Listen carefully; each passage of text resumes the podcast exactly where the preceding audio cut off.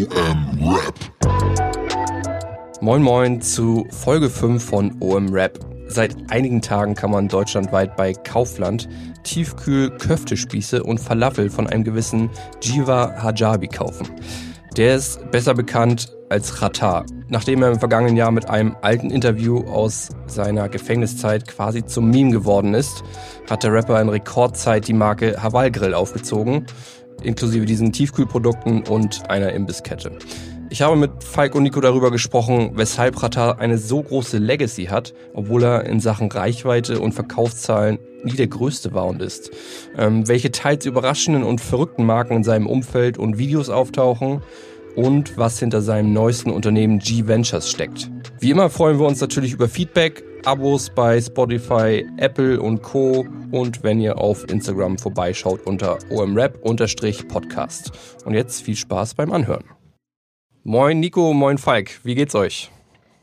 Blendend. Ich komme gerade vom Golfplatz, habe eine gute Runde gespielt. Äh, das ist ein guter Ort, um sich ein bisschen zu sammeln und äh, in die Arbeit zu springen. Ich habe Bock heute.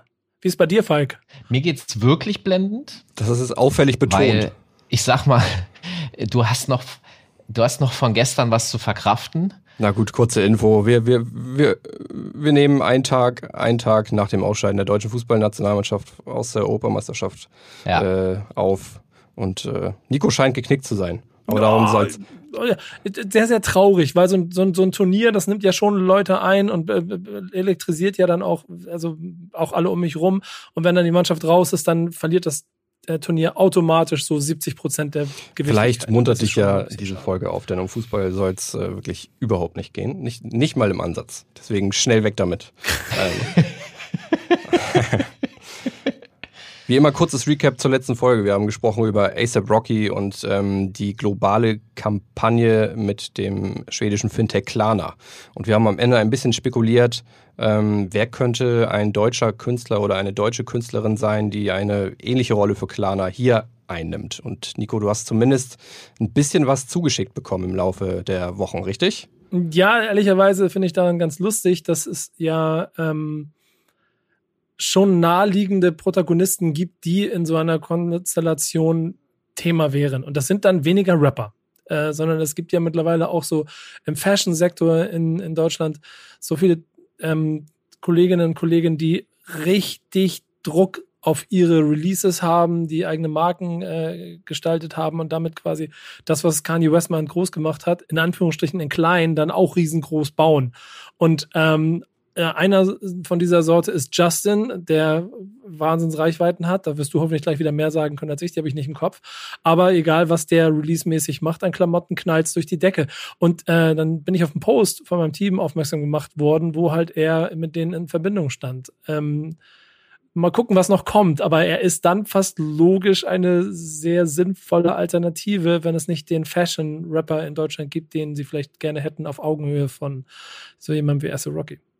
Ich muss äh, da zugestehen, dass ich bin der Meinung, es gibt schon solche Protagonisten, die sich aber vielleicht nicht so extrem äh, hervortun oder die vielleicht nicht so gelesen werden. Also UFO ist natürlich wahnsinnig ein, ein Fashion-Victim vor dem Herrn. Ein Rin ist auch. Oh, ich hatte jemand, ja versprochen, so, noch jemanden zu nennen. Jetzt nimmst du ihn ja. mir weg, Falk. Oh, Schade. Oh, sorry. Dann, äh, wen wolltest du noch mal erwähnen, ähm, Tom? Sorry. Ich glaube, Rin würde gut passen. ja. Gute Echt, ey, Wahl, wo du das so sagst. Gute ja, Wahl, ey, du, hast, du, du, hast, du hast Auge auf dem Hip-Hop-Markt. Danke, danke. Ich glaube, ich glaube, 12 Uhr äh, mittags äh, macht er, äh, sitzt er vorm Rechner und wartet auf den Drop von ja. Supreme. Ja. Ja. Munkelt man, ne? Munkelt Hab ich gehört. Crow ist im Übrigen auch so jemand, ne? Der hat sich ja, seine Schwester ist ja auch tatsächlich Modedesignerin und er selber hat sich in diesen Sektor, Vio Vio hieß sein Label. Genau. Ich muss zugeben, dass ich nicht weiß, ob es noch existiert, Nein. aber es gäbe theoretisch auf jeden Fall Leute, die das tragen könnten, meiner Meinung nach. Also jetzt nicht die Kleidung, sondern die Kampagne. Genau. Und wer, wer die Bindung von Justin Richtung Hip-Hop für sich auch noch auf, äh, aufklären möchte, warum er vielleicht hier auch passen könnte, als ähm, deutsches Pendant, der höre sich gerne mal die äh, Was ist Rap für dich Folge mit ihm an. Ähm, ich weiß gar nicht genau, welche Nummer es ist, aber ich hatte ihn dazu Gast und äh, der ist schon ganz schön Hip-Hop. Insofern passt es auch da. Perfekt, das wäre meine Frage gewesen, wie da die, der Zusammenhang ist. Aber wenn, wenn das Thema Streetwear aufkommt, dann ist Hip-Hop ja heute wirklich nicht so weit. Ähm, es geht übrigens um Justin Fuchs. Wir haben immer nur Justin ge genannt. Sein Modelabel heißt Peso. Ähm, ich wusste gar nicht, dass er einen Nachnamen hat. Ja, tatsächlich.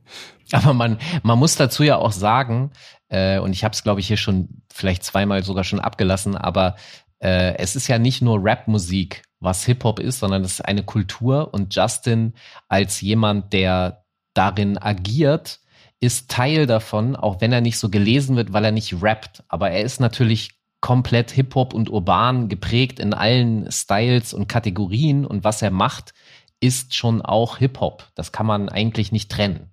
Auf jeden Fall. Das nochmal genauer, wie Nico schon angekündigt hat. Was ist Rap? Folge 25, glaube ich. Ähm, oder bei omr.com nachzulesen. Die Justin Peso Story haben wir da mal geschrieben. Da geht es weniger um Rap, sondern mehr um den Marketing-Fokus und, und seine Marke.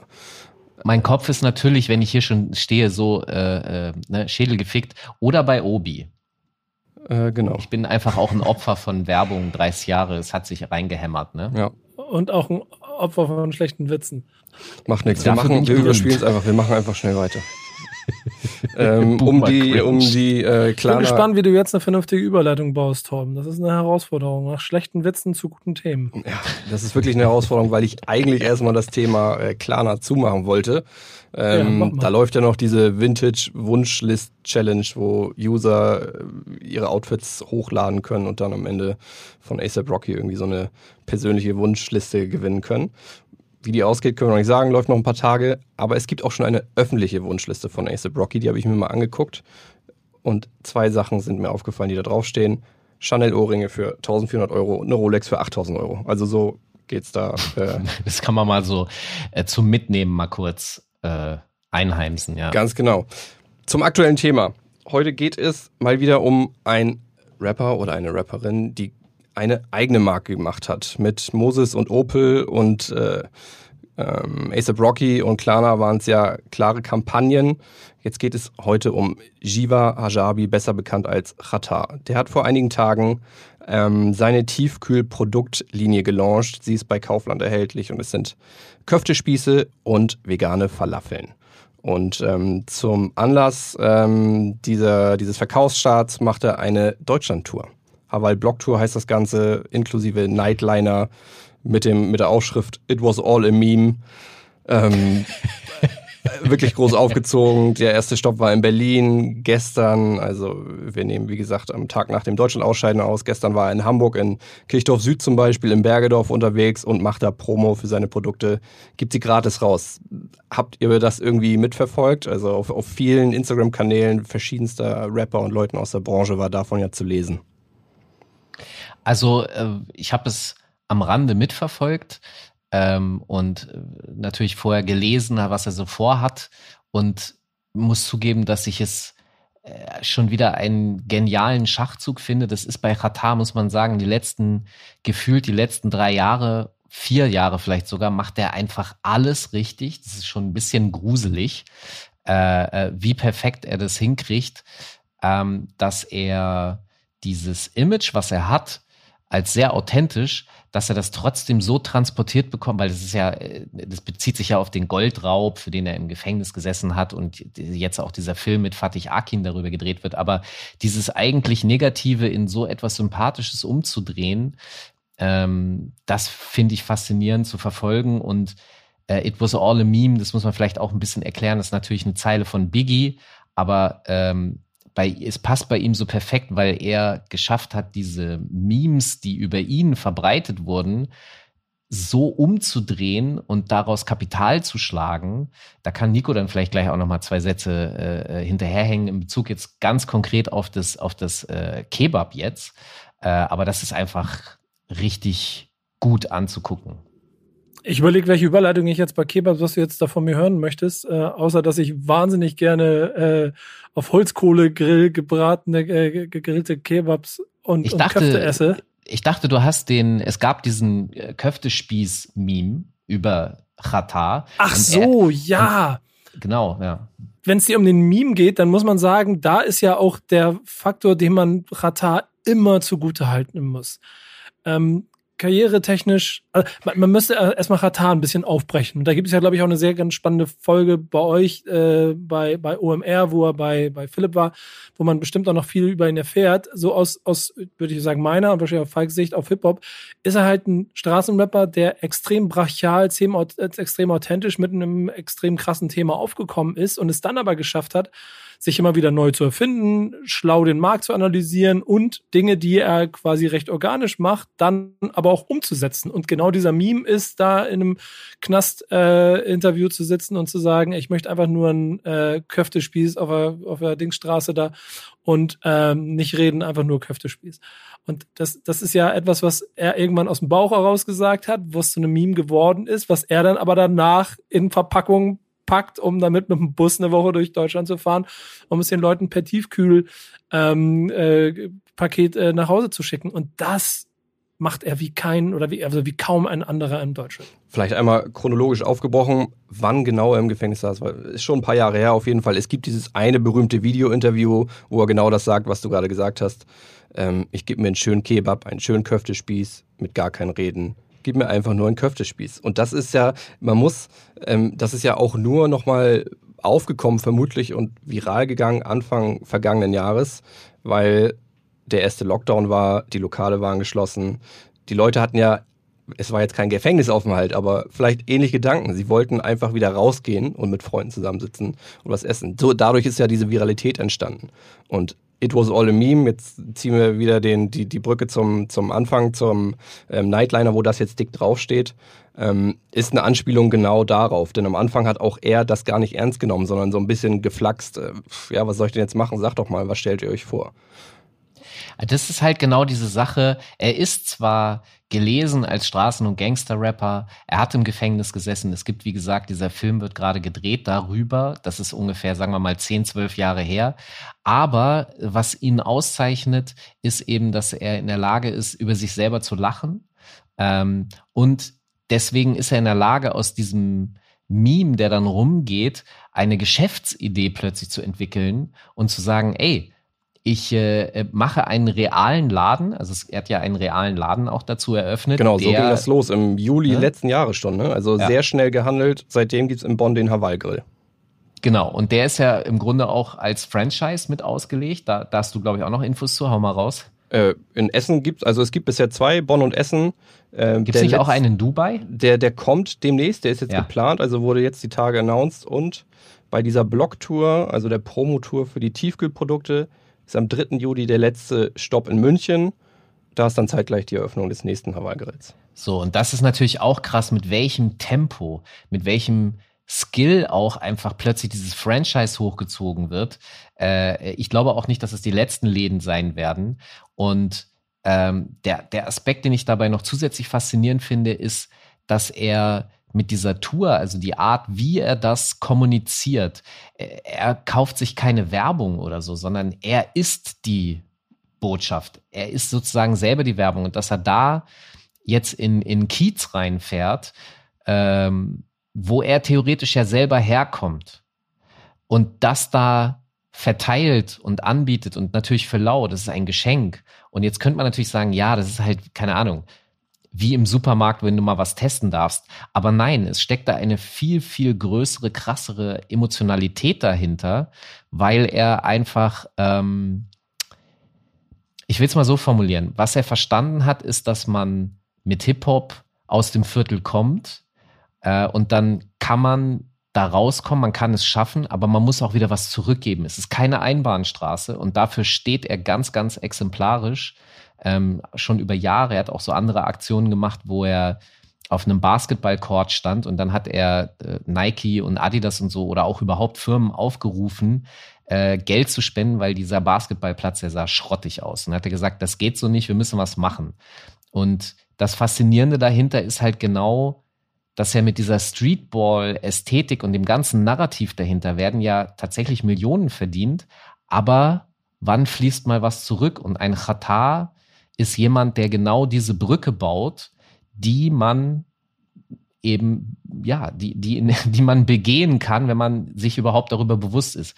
Soweit ich weiß, hat kein sehr richtig großes Unternehmen da äh, was supportet, sondern am Ende aus den Spenden hat es dann Qatar am Ende mehr oder weniger alleine finanziert. Aber das ist dieser Aspekt, er seine Authentizität, sein Fundament wird er am Ende, selbst wenn er im Goldmann Tower, er hat ja so ein Hochhaus in Köln, wo tausend Studios und so drin sind, er wird das am Ende nie verlassen. Und das ist ein wichtiger, glaubhafter Aspekt und da wird ihm ehrliche Liebe entgegengebracht. Und das kann man echt für kein Geld der Welt kaufen. Denke ich auch. Ein paar Ergänzungen. Es sind tatsächlich noch einige Franchise-Lokale geplant. Er hat, glaube ich, mal gesagt, 40. Krass. 40 sollen es in diesem wow. Jahr werden. Ähm, in einem nicht, Jahr. Weiß nicht, ob er da ein bisschen, bisschen hochgestapelt hat, aber irgendwie zuzutrauen wäre es ihm ja. Ja, aber selbst wenn er zehn Stück schafft, ist das ja schon, also das Ding ist ja, dass diese Dinger auch sofort überlaufen werden. Es ist ja nicht so wie, du machst das auf und bist dir vielleicht auch nicht 100% sicher, ob. Nein, jedes von diesen Dingern wird in diesen Städten explodieren. Ob das dann in, einem Jahr so ist, okay, das muss man nochmal sehen, das weiß ich nicht. Aber der, der, der Run da drauf, der wird groß sein es gibt da ja zwei Faktoren, wenn ich Ratar beobachte, die nicht zu unterschätzen sind. Und der eine ist der der Authentizität, die dazu führt, dass egal wo er ist, er immer wieder auch weitere authentische Leute aus der Straßenrap-Welt automatisch an seine Seite kriegt. So, er, er, er, er gilt als ein, ein enger Freund von Haftbefehl. Es ist äh, je nach je nach Gemütslage, ich weiß gerade gar nicht, wie der Stand da ist, aber wird auch keine Ahnung Farid Bang ähm, nicht so viele böse Worte über ihn verlieren ähm, und, und so weiter und so fort. Und die Liste geht ins Unendliche. Das heißt, in Hamburg, in Frankfurt, in Berlin, in Stuttgart, überall, wo er hingehen würde, hat er Leute. Einmal ganz kurz, das passt hier perfekt. Bei dieser Tour in Berlin, gest, vorgestern waren zum Beispiel äh, Shirin David, okay, weniger Straßenrap, aber irgendwie aus der Szene. Ähm, Kasimir, sehr jung, definitiv Straßenrap. Mois, auch so eine Mischung. Äh, Kida Ramadan, der Schauspieler, kein Rap, aber ja auch irgendwie mit der Kultur durch, durch, durch Four, Four Blocks mit, mit Rap eng verknüpft. Und in Hamburg war es Milonär, also auch sehr, sehr viel Straße. Entschuldigung, Nico, aber das passte, passte perfekt. Ja, perfekt, perfekt, perfekt. Das, das, darum geht's ja. Das unterstreicht das ja einfach nur mal einmal mehr, dass er diesen Faktor eins einfach auf seiner Seite hat. Jetzt kommt aber der zweite, den ich hier fast noch wichtiger finde. Das haben viele. Denn es gibt immer wieder Leute, die das musikalisch ähm, quasi für sich nutzen, den Feature-Gast da, auf der Tour betreffen, hier, Foto hier. Qatar hat aber, und da muss man mal vielleicht auch seine Geschichte betrachten, dass da ja so oder so, seien es Mythen oder auch Realitäten, er sehr oft bewiesen hat, was für ein Fuchs er im Business ist. Und da gehört ein Move mit Schwester Ever zu musikalisch, da gehört CEO zu, da gehört seine eigene musikalische Veränderung von äh, von dem harten Straßenrapper, der nur brachiale Kanten im Video hat, auf einmal zu dem Typen, der sich über den, mit dem eigenen äh, Bademantel quasi selber ein kleines bisschen Hops nimmt und dabei dann über bis zu den Memes, wo er jetzt ist. Und trotzdem ist es immer Qatar, immer authentisch und immer er. Und diese schlauen Schleue, Business zu machen, die macht er ja dann jetzt hier weiter, denn die Idee, mal was mit einem anderen Genre zu machen, den, das hatten schon so wie, wisst ihr, es gibt Tabak, es gibt Klamotten, es gibt Shisha-Bars, es gab auch das eine oder andere Mal schon irgendeine Restaurantidee, aber das wurde nie konsequent durchgeführt. Und er scheint es konsequent durchzuführen. Und deswegen finde ich die 40 vielleicht sehr ambitioniert, aber nicht so vermessen, wenn er richtig clever die Mechanismen und Zahnräder ineinander greifen lässt, weil dann läuft das irgendwann automatisch. Bei ihm muss man noch eine Sache auch feststellen. Er ist sehr mutig, er ist sehr schnell, er, er denkt groß und das wirkt von außen gerne mal so, uh, okay, was geht jetzt ab? Am Ende des Tages sind der Großteil seiner Projekte aber erfolgreich und funktionieren sehr gut und führen zum nächstgrößeren. Und er ist auch künstlerisch gesehen mutig, innovative Dinge zu tun. Das heißt, in den letzten Monaten ist er zum Beispiel zusammen mit seinem Artist äh, Sio darüber aufgefallen, dass sie brasilianische Baie-Funk-Einflüsse in ihre Musik mit aufgenommen haben. Und das ist, das ist so ein ganz neues Ding gewesen. Sie haben dazu Videos gedreht, die auch sehr innovativ sind im, im Gegensatz zu dem Standard, den man sonst gerne mal im Deutschrap bekommt. Das heißt, ähm, hier geht es schon lange nicht mehr nur darum, einfach irgendwo einen Hit zu landen oder so, sondern es geht darum, ein, einen Gesamteindruck und ein Narrativ zu haben von dem frischen, aufregenden, neuen, ich meine, die sind immerhin auch schon 15 Jahre am Start, ja, und sich wieder selbst zu erfinden, dieses, dieses Popstar-Gesetz, das hat Chata und, und äh, sein Umfeld sehr gut verstanden. Das setzen sie sehr gut um und deswegen wachsen sie sozusagen ähm, immer wieder auch mit neuer Klientel größer, weil sie immer wieder neue Leute mit abholen und auch immer im Zeitgeist. Sie bestimmen den eigentlich. Sie hecheln den nicht hinterher, sondern ihr Momentum ist, dass sie es selber setzen. Und das ist noch eine Stärke von ihm, die dann übertragen wird auf diese anderen Businesses es werden da ja auch ähm, genau, wie du sagst, Dinge verknüpft. Also einmal neue Musikrichtungen, aber dann verknüpft er auch all das, was so um ihn herum passiert. Er reagiert drauf und macht Musik draus. Also es gibt das gesamte aktuelle Album, ich kann dieses Geräusch jetzt nicht machen, äh, HRRR. Ein Glück. Ein Glück. genau, danke. Ähm, ist ja eigentlich auch sehr meme-lastig. Ne? Da gibt es Songs, zum Beispiel Ohne Reden, da ist eine Zeile, aus einem Meme wird ein Franchise-Imperium. Äh, das hat er im Oktober 2020 veröffentlicht, geschrieben vorher, aber da war ihm schon klar oder da hatte er schon das Ziel, aus diesem Köftespieß-Meme ja. ähm, genau das zu machen, ein Franchise-Imperium. Und jetzt fährt er eben mit so einem Nightliner durch Deutschland und äh, bringt Tiefkühlprodukte raus und veröffentlicht äh, neue Lokale.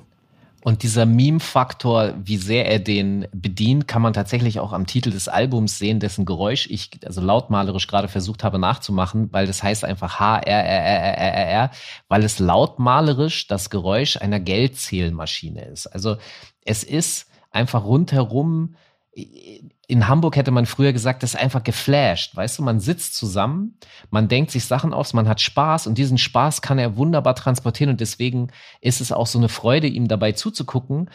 Weil was macht mehr Spaß, als Menschen dabei zuzugucken, wenn sie Dinge machen, an denen sie Spaß haben und nicht eben, und das ist der Punkt, er verdient zwar Geld damit, es ist auch ein wichtiger Faktor, aber es ist immer eher diese Freude, wo man dann dabei zugucken kann und das kommt, glaube ich, einfach viel positiver rüber und funktioniert für ihn fantastisch. Und ich glaube, das ist am Ende auch das, äh, das, das Erfolgsmittel da draußen. Der wird richtig Kohle scheffeln mit all dem, was er da jetzt macht in, in, in, in den Plänen und so. Und da wird auch richtig, richtig smarte Vorverhandlungen und Deals und Investoren an seiner Seite haben. Da kannst du, kannst du fest von ausgehen, in welcher Konstellation das auch immer stattfindet. Und trotzdem geht er damit auf die Straße und die Leute rennen hinterher, weil es irgendwie so, ein bisschen, entweder es ist einer von uns oder irgendwie macht Spaß, ihm zuzugucken, man gönnt ihm das, so, oder, oder es ist einfach erst so authentisch krass, wo er es hingeschafft hat. Der hat ziemlich viele Win-Karten auf seiner Seite in seinem, in seinem Kartenspiel gerade, auf allen Ebenen. Das passt alles eigentlich so ein bisschen zu meiner These, die ich äh, wahrscheinlich nicht als erste aufgestellt habe, dass er vermutlich der geschäftstüchtigste Rapper in Deutschland derzeit ist. Und das wollte ich versuchen, so ein bisschen zu belegen. Mit, ähm, du hast es schon erwähnt, Nico, vor ein paar Wochen war er bei Philipp im OMR-Podcast zu Gast. Ähm, einer Ausgründung aus diesem Goldman Entertainment äh, Imperium und die heißt G Ventures man hätte es auch G-Unit nennen können natürlich, aber es heißt G-Ventures und ist äh, laut dem Handelsregister erst seit Mai aktiv und da geht es genau darum, ähm, ja, Geschäftsideen zu erkennen und da zu investieren. Und da wollte ich euch aus dem Podcast, da hat er schon ein bisschen was dazu erzählt, offensichtlich war es noch vor der Gründung, ähm, was er damit genau vorhat. Da arbeiten wir wie ein äh, wie wie wie wie eine Venture Capital Firma. Mhm. So musst du dir vorstellen, nur dass das Kapital, was wir für Startups dann geben, äh, Reichweite ist und virale Gags. Wir gehen dann mit bestimmten Prozenten rein und machen das Ding bekannt so. Weißt du, das ist so unser neues New New Business Ding und äh, ja, das funktioniert. Also haben wir gerade angefangen, funktioniert ziemlich gut. Naja, der Punkt dahinter ist, das sind so zwei Sachen. Nummer eins hat er das schon mal gemacht, bevor es die Höhle der Löwen gab. Und Nummer zwei ist durch Höhle der Löwen auch bei den Leuten da draußen das Verständnis dafür, dass man äh, vielleicht mit jemandem, der da schon zehn Schritte weiter ist, Ideen, Pitch, äh, Sachen machen kann, überhaupt ja erst so richtig ins Bewusstsein getreten. Was er vorher schon gemacht hat, er hatte mal ein Label, das so funktioniert hat, dass Talente sich melden konnten am besten mit dem Video, schon fertig. Und dann hat er das auf einen speziell neu ausgegründeten YouTube-Kanal gepackt. Und das, was gut performt hat, das hat potenziell dann auch einen Deal bekommen können bei ihm. Und das, was nicht so performt hat, naja, Pech vielleicht beim nächsten Mal. Ich will nur sagen, diese Experimentierfläche, also diese Spielfläche zu bieten für Leute, um einfach mal zu gucken, was kommt dabei raus, das ist ja von der Idee her übertragen dann jetzt auf dieses Geschäftsmodell. Komm mit deinen Ideen vorbei. Wenn ich das cool finde, dann helfe ich dir mit meinem Netzwerk. Das ist halt dieser Hülle des Löwen Aspekts. Und dann machen wir das Ding groß. Nur, dass er das sozusagen auf einer, wie soll ich sagen, auf einer urbanen Straßenebene macht. Das heißt, ähm, ich kann mir auch vorstellen, dass natürlich sich viele Leute dahin wenden, die niemals bei der Höhle des Löwen, äh, also ne, da Einzug halten dürften aus welchen Gründen auch immer, weil er weiß, dass Geschäftstüchtigkeit und Ideen sind vorhanden, aber dieses Potenzial wird ja gesellschaftlich in Deutschland bisher nicht sonderlich gehoben. Und genau da, das ist eben dieses Ding, er sieht die Lücken, die andere gar nicht sehen wollen und nutzt die. Was ich spannend finde äh, an diesem Zitat, das Kapital, was wir geben, ist Reichweite ist, dass er sich damit quasi als Medienunternehmen definiert. Weil, also in der VC-Sprache wäre das so ein, so ein Media for Equity Deal. Du, du gibst mir Anteile deiner, deines Startups und äh, ich platziere dich in TV-Werbespots. So arbeiten Fernsehsender wie ProSieben seit Jahren mal intensiver, mal weniger intensiv, aber genauso funktioniert das. Also so stellt sich Goldman und so stellen sich Goldman und Qatar offensichtlich da auf. Ähm, ein ergänzendes Zitat, was dazu auch noch passt, ähm, ist, äh, da geht es um Videoplacements. Fand ich auch ganz spannend. Ich weiß gar nicht, ob irgendjemand so viel Videoplacements macht wie wir. Und als ich mir das nochmal angehört habe, ähm, vor der Aufnahme, habe ich einfach mal auf dem Alles oder Nix Records YouTube-Kanal vorbeigeschaut, also deren Label, äh, und so die letzten Videos äh, durchforstet und, und die Beschreibungen angeguckt, was da für Marken auftauchen in den Videos und dann gleichzeitig auch genannt werden. Und das passt sehr gut zu dem, was du gesagt hast, Falk, dass das dann vielleicht manchmal eher Marken sind, die bei Die Hülle der Löwen vielleicht nicht auftauchen würden. Ähm, mehrfach Royal Donuts, so eine gehypte äh, Donut-Franchise-Kette, die seit einem Jahr in Deutschland überall aufploppt. Mehrfach. Jetzt ich Bock auf Donuts. Warte, das, dann geht's noch weiter. Ich hoffe, du bekommst nicht auf alles Bock, was hier gleich genannt wird. ähm, mehrfach, mehrfach Sugar Dad. Das ist ähm, zahlt so ein bisschen auf den Sweets Hype ein. Das ist ein ähm, Online-Shop für importierte Süßigkeiten aus dem Ausland. Ähm, verschiedene mir unbekannte Wodka-Sorten, Pure Rice Filters, Reface App, ein Bordell. Jetzt weißt du, warum ich das gerade gesagt habe, Nico. Ein Kiosk, ähm, Streetwear-Marken, die nicht so bekannt sind. Also all das äh, wird da genannt, wird da wirklich sehr prominent eingebaut. Ähm, und bei dem einen oder anderen könnte ich mir schon sehr gut vorstellen, dass das schon so ein G-Ventures-Deal ist und äh, die da durchaus mit ein paar Prozent schon reingegangen sind. Und das ist das ja. Ist doch, ist doch nur clever, Alter. Das ist smart das, das ist so, ja. ja. so gut, weil dann sind wir bei äh, ganz ernsthaft auch Reden, die mein äh, lieber Freund Falk mit mir schon seit äh, gefühlt 100 Jahren immer ähm, führt und die ja auch ehrlicherweise ein Grund sind, warum ich hier mich darüber freue, dass wir zu dritt in der Runde sitzen und du, Torben, dabei bist, damit wir uns darüber austauschen können. Es ist so naheliegend. Es ist so naheliegend, das zu machen. Und dann ist es vielleicht auch mal das kleinere Unternehmen, das hier, wo hier die Beteiligung gezogen wird, wo die eigene Marke dazu genutzt wird, um es zumindest erstmal auf die Rampe zu schieben und seid mal sicher, dass der an der richtigen Stelle auch noch den, den Verkaufsbutton ganz schnell drückt oder den Investoren-Button drückt und so. Und dann wird das alles noch viel, viel größer. Ich glaube, also, stark. Ich glaube, bei Qatar muss man sich eins vergegenwärtigen. Wenn man sich seine Karriere und seine Moves anschaut, dann kann man feststellen, dass er sehr, sehr gut studiert hat, wie Hip-Hop und Hip-Hop-Geschäftsleute in Amerika agiert haben. Das heißt, die Idee, eine Rapperin, die Ex-Prostituierte ist, loszuschicken wie Schwester Eva, ist ja eine zum damaligen Zeitpunkt wahnsinnig kontroverse Idee gewesen, ist aber natürlich eine Blaupause, die er von Puff Daddy über Little Kim oder Foxy Brown dann über Jay-Z mäßig ähm, schon gelernt hatte und gesehen hat, okay, Hauptsache die Leute quatschen darüber. So, dann wird das von selbst schon irgendwie funktionieren.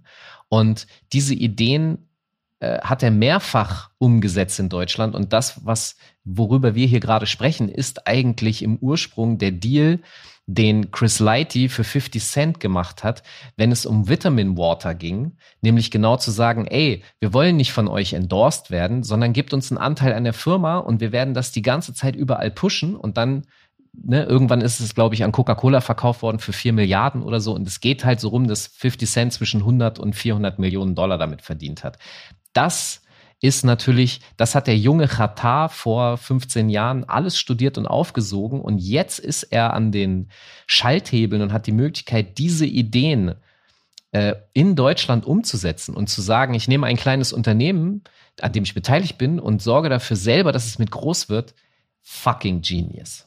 Mit äh, dem Köftespieß und dieser Falafel, die jetzt äh, im Tiefkühlregal da zu kaufen sind, soll es das übrigens nicht gewesen sein. Dieses Jahr sollen noch folgen. Ayran, ne? Ayran, Lamachun, Cheeseköfte, oh, Cheese, äh, nee, Suchu-Köfte und ähm, ein Grill. Also nicht nur ein, keine Filiale, kein Grill-Imbiss, sondern ein Grill. Ähm, also er hat viel vor. Ja, ey, so wie George Foreman. Ja, aber wisst, wisst ihr, wisst ihr was? Ah, es gibt eine einzige äh, Falltür bei der ganzen Veranstaltung, die ein bisschen Sorge machen könnte. Mhm. Was ist denn, wenn das Produkt nicht gut ist?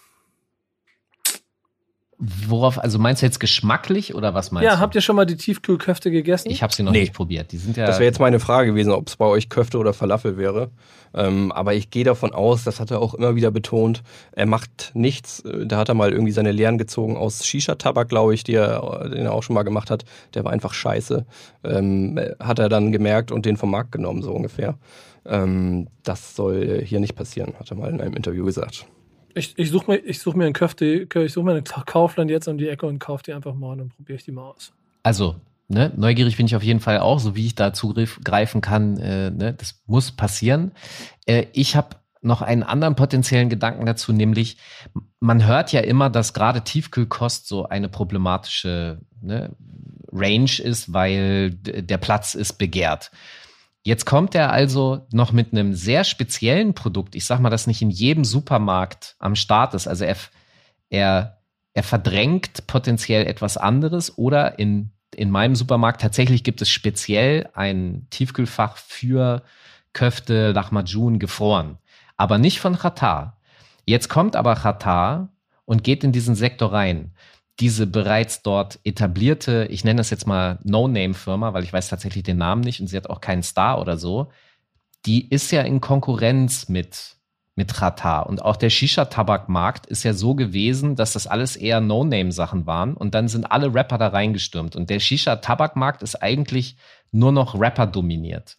Und das ist für mich so eine Art Vorbote für den Gedanken, das habe ich im letzten Podcast auch schon mal erwähnt, wie reagiert eine eine Marke, die kein Gesicht hat, auf Angriffe oder so von, von äh, Capital Bra oder hier an dieser Stelle, das ist ja jetzt gesichtstechnisch geprägt. Also worauf ich hinaus will, ist, wenn immer mehr Rapper in so Mark Marktnischen reingehen und potenziell die Fähigkeit haben, anzufangen, diese zu dominieren, das ist etwas, wo sich viele Firmen einfach etwas überlegen müssen, weil sonst äh, ich sehe da nicht sehr viel Chance. Welche Möglichkeit hat man? Also das wollte ich nur noch mal sagen, weil was macht jetzt dieser No-Name-Köfte-Anbieter in meinem Supermarkt? Der mittelfristig kann der ein Problem bekommen. Hm, da ist ja ein bisschen die Frage nach äh, Größe und Marktmacht, die man das ist schon richtig. nochmal betrachten musste. Vollkommen richtig. Ich glaube nicht, dass Dr. Oetker oder Wagner sich ernsthaft Sorgen machen müssen mit Capital Bra, aber perspektivisch, weil es wird nicht der letzte Rapper sein, der in den Supermarkt stürmt. So oder so ist ja einfach der Fakt, dass man vielleicht dann einmal mehr drüber nachdenkt, schon ganz schön. Ne? Also wenn das dafür sorgt, dass dann besagter Ratar die, die, die, das Tiefkühl-Business auf links dreht, dass dann irgendjemand das nochmal versucht, mit, weiß ich nicht, irgendjemandem anders zu machen. Und dann wird's spannend. Äh, spannend übrigens auch, dass es wieder Kaufland ist. Ne? Nicht das erste Mal, also Kaufland äh, ist die, die Produkte als erstes, glaube ich, einführen und das auch äh, prominent auf dem Instagram-Kanal mit einem extra gemeinsam mit Ratar produzierten Video promoten. Das wurde wiederum von Capital Bra äh, kommentiert, also da ähm, greift wieder alles ineinander. Ähm, vielleicht Kaufland auch mal ein Thema für sich. Auf jeden Fall, auf jeden Fall. Ich habe da war da vor kurzem kurz davor, mir Sneaker zu kaufen. ja, ne, also wenn Kanye West nicht äh, noch deutsche Gerichte anruft oder so, aber schauen wir mal. Ich wünsche euch ähm, viel Spaß und guten Appetit beim Probieren. Ich bin jetzt bei, ich, ich bin jetzt bei Royal Donuts mit meinem Einkaufskorb fertig und bestelle mir jetzt Donuts. In diesem Sinne. Lasst euch schmecken. Ich freue mich auf Erfahrungsberichte. Ich bin raus. Tschüss. Bis nächstes Mal. Ciao, ciao. Ciao. Dieser Podcast wird produziert von Podstars bei OMR.